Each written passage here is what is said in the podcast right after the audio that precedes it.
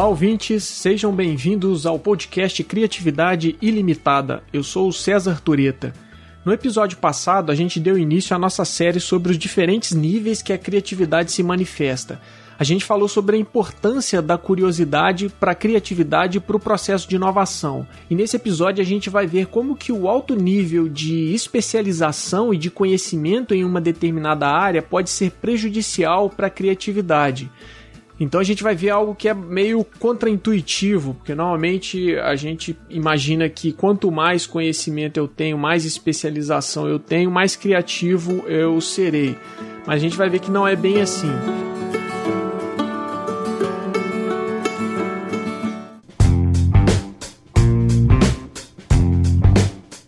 Aí, para começar, o que, que, seria, na verdade, então, um especialista? O especialista é aquela pessoa que tem uma vasta experiência e um nível de conhecimento muito grande em uma área bem específica.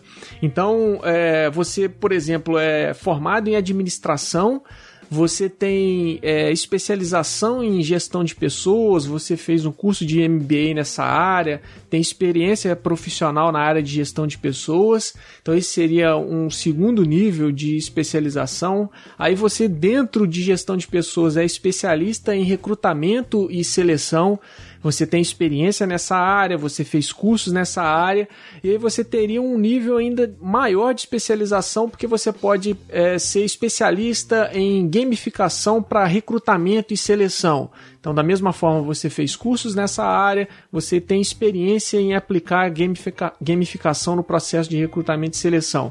Então, aí a gente teria várias camadas de especialização e a última, que é a mais específica, em que é a especialização da especialização, é você ser um especialista em gamificação para recrutamento e seleção.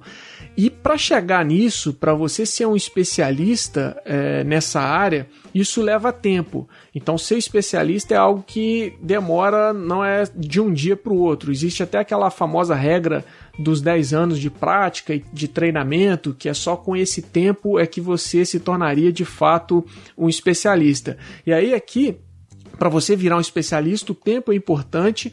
É importante também você receber é, durante esse período feedback adequado sobre o seu desempenho tanto durante o treinamento quanto durante a sua experiência prática. Porque não adianta você fazer é, a coisa errada ou mal feita durante 10 anos, e aí você cumpriria a regra dos 10 anos, mas você não seria um especialista porque você não vai ser um expert naquela, naquela área, porque você não a, desenvolveu as melhores habilidades para ser um especialista. Então, para ser um especialista, tanto a quantidade quanto, quanto a qualidade do treinamento e das experiências importam. E qual seria a vantagem de você ser um especialista, de você ter passado durante esse tempo todo de treinamento e de experiência prática? É que sendo um especialista, você é capaz de resolver melhor os problemas. Você conhece qual é o script adequado para resolver cada um dos principais problemas que se apresentam na sua área. Então você consegue dar respostas mais rápidas do que alguém que não é um especialista. E você consegue também ter um desempenho superior você geralmente dá mais resultados porque você tem um domínio amplo daquela área de conhecimento, daquela experiência prática. Então você consegue conectar melhor as informações para ter uma, um desempenho no seu trabalho, nas atividades que você realiza. Então essas seriam as vantagens do especialista. Só que por outro lado existem algumas desvantagens. E quais seriam essas desvantagens? A primeira é que o especialista normalmente tem uma dificuldade maior a se adaptar a novas regras e as condições de trabalho dentro da sua própria área. Então você já tem algumas evidências de que alguém que é altamente especializado, quando há uma mudança em alguma regra de funcionamento daquela área, quando há a adição de um conhecimento novo sobre aquela área, essas pessoas que são extremamente especializadas têm uma dificuldade maior de se adaptar. E especialistas também são é, menos flexíveis, eles têm um nível de flexibilidade menor quando eles são altamente especializados, porque eles já têm um conhecimento muito solidificado, eles já é, sabem como a, a, é, se deve fazer determinada coisa, então eles têm dificuldade de é, abrir mão daquele conhecimento e da forma como eles sempre executaram o trabalho. E isso é, essas vantagens e desvantagens de um especialista acaba criando um trade-off que tem tudo a ver com criatividade que a gente vai falar daqui a pouco. E qual que é esse trade-off? É, por um lado, você ser altamente especializado, ter, ou seja, ter um conhecimento muito grande e muito sólido numa área, é, e isso é bom porque faz com que você tenha um bom desempenho, resolva melhor os problemas, mas por outro lado, você acaba perdendo em termos de flexibilidade porque porque a, o seu conhecimento e a sua experiência é muito solidificada e normalmente você acaba não querendo abrir mão daquilo que você sempre fez anteriormente. Aquela história de eu sempre fiz assim e sempre deu certo. Então isso cria um trade-off. E o que, que seria esse trade-off? Ele é traduzido como? Tem um, um pesquisador que chama Eric Dane, da Universidade de Rice, é, nos Estados Unidos, que ele é, chama isso de entrincheiramento cognitivo. E o que, que seria esse entrincheiramento cognitivo? É, segundo esse pesquisador, é, seria um alto nível, uma vez que você é extremamente especializado, você acaba criando um alto nível de solidez e consistência do conhecimento é, na sua área de atuação. E isso vai gerar uma rigidez na hora de você é, ter ideias criativas. É tipo um bloqueio criativo decorrente do excesso de expertise em uma área e que dificulta um especialista a visualizar soluções que alguém de fora, de outra área e sem tanta especialização poderia identificar. Então, por exemplo, na área de gestão de pessoas, naquele exemplo que eu dei anteriormente, o profissional ele é tem um conhecimento muito sólido a respeito de recrutamento e seleção usando gamificação. Então aquilo aquilo está muito consistente na cabeça da, daquele indivíduo. Quanto mais denso ele é, mais rígido tende a ser na hora de você ter que tomar decisões que sejam não usuais. E o que, que isso tem a ver com, com criatividade? É, a criatividade ela demanda combinação de ideias e conceitos. Então esse é um princípio básico da criatividade, é a combinação é, principalmente de coisas que até então é, não tinham sido colocadas juntas. E quando você é especialista, você tem muitas ideias, conhece muitos conceitos, conhece muito como resolver os problemas, só que dentro da sua área.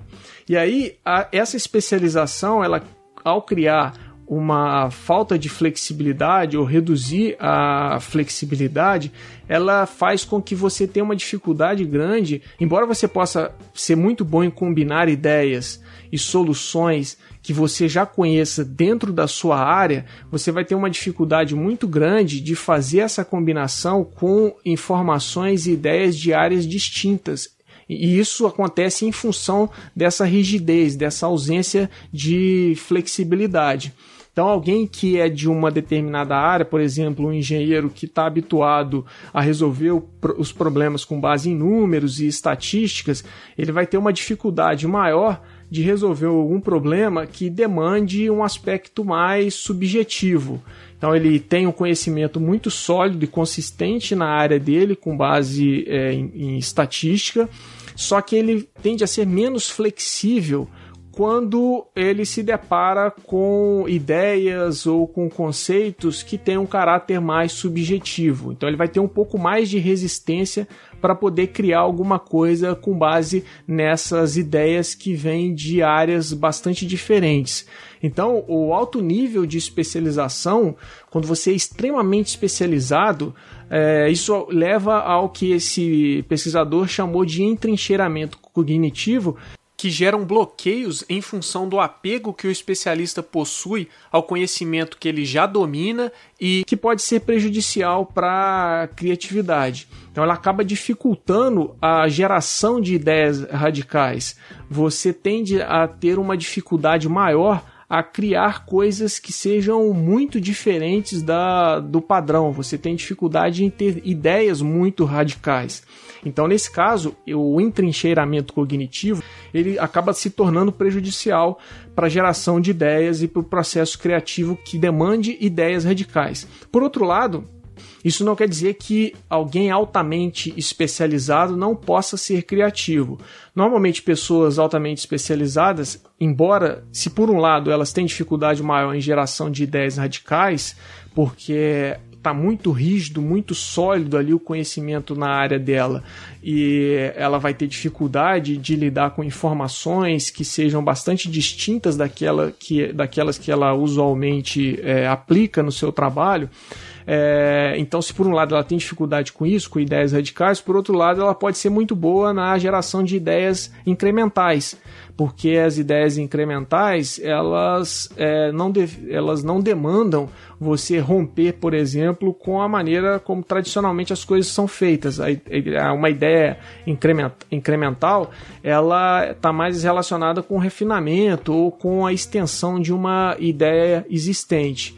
Então, isso quer dizer que uh, os, profissionais, os profissionais altamente especializados, mesmo sendo afetados pelo entrincheiramento cognitivo, que dificulta a geração de ideias radicais, conseguem ser criativos é, com ideias incrementais. Mas eles ainda conseguem ser também, e aí aqui que vem um, um ponto é, interessante, eles ainda conseguem ser também é, criativos com ideias radicais. Mas quando isso acontece, como que se você é alguém altamente especializado, conhece muito da, da sua área, como o exemplo que eu dei anteriormente, alguém formado em administração, que tem experiência em gestão, mais especificamente na área de gestão de pessoas, fez cursos ali, tem experiência prática ali, se especializou em recrutamento e seleção, fez mais cursos e tem mais experiência prática, se especializou ainda em gamificação no recrutamento recrutamento e seleção. Como essa pessoa pode é, ter ideias radicais e não ficar apenas tendo ideias incrementais? Existem formas de você é, suprir essa deficiência que geralmente o alto nível de especialização gera.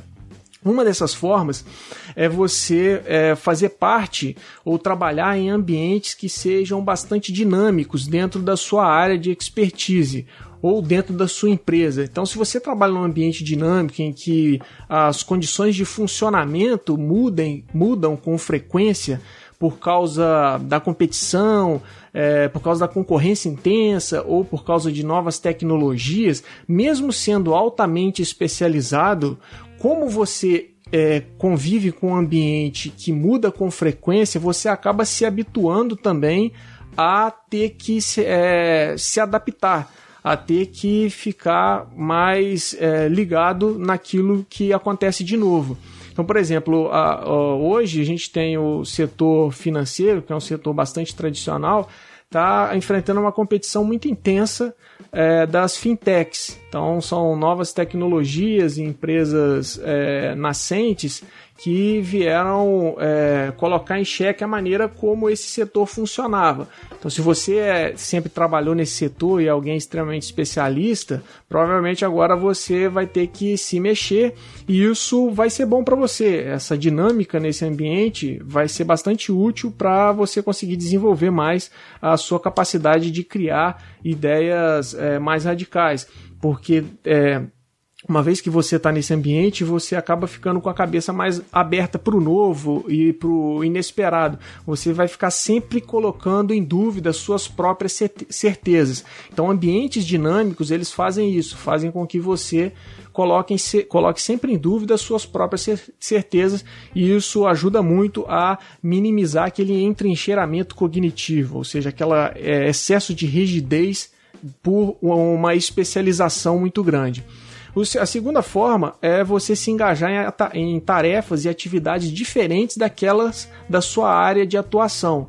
Você pode diversificar, você deve diversificar suas experiências e seu repertório, buscando formações e buscando atividades que sejam muito diferentes daquelas que você faz no seu dia a dia. Isso pode ser feito é, por meio de experiências até né, é, fora do trabalho, como você ouvir músicas que normalmente você não ouve, você é, ir ao cinema, assistir filmes que geralmente você não assiste. Isso tudo amplia ali o seu repertório e faz com que você saia um pouco da sua rotina de trabalho e quebre um pouco esse essa rigidez do conhecimento que você tem. Então, pegando lá o caso do, de recrutamento e seleção, uma coisa é, interessante aí dentro do campo é, organizacional seria, por exemplo, você ver como que é, os, milita os militares recrutam as pessoas como eles recrutam e selecionam os cadetes, os soldados. Isso pode parecer um pouco estranho inicialmente, porque é, tem, é, um, é, uma, é um mundo completamente diferente das empresas hoje, que pregam mais pela flexibilidade, ausência de hierarquia, mas eventualmente você ir lá e ver algo que é muito diferente do seu campo de atuação pode fazer com que você encontre algo que vá contestar a maneira como você faz o seu trabalho, que pode ser uma ideia é, que faça com que você revise o seu conhecimento e revise aquelas ideias mais consolidadas. Então é possível é, se beneficiar da especialização e ao mesmo tempo ser flexível. Com isso, você vai resolver esse trade-off entre especialização e flexibilidade.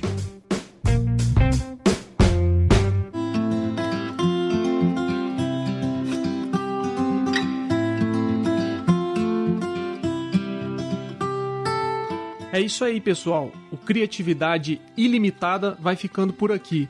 Não esqueça de assinar o podcast para acompanhar o programa e me conte aí o que você achou do episódio. Para saber mais sobre criatividade e inovação, acesse o site Criatividade Ilimitada. O link está na descrição do episódio. No site você vai ter acesso ao nosso canal no YouTube e aos textos escritos por mim sobre criatividade e inovação. Lá você vai encontrar também as nossas redes sociais. A referência completa do material usado hoje está disponível na descrição do episódio. Valeu pela audiência e até a próxima.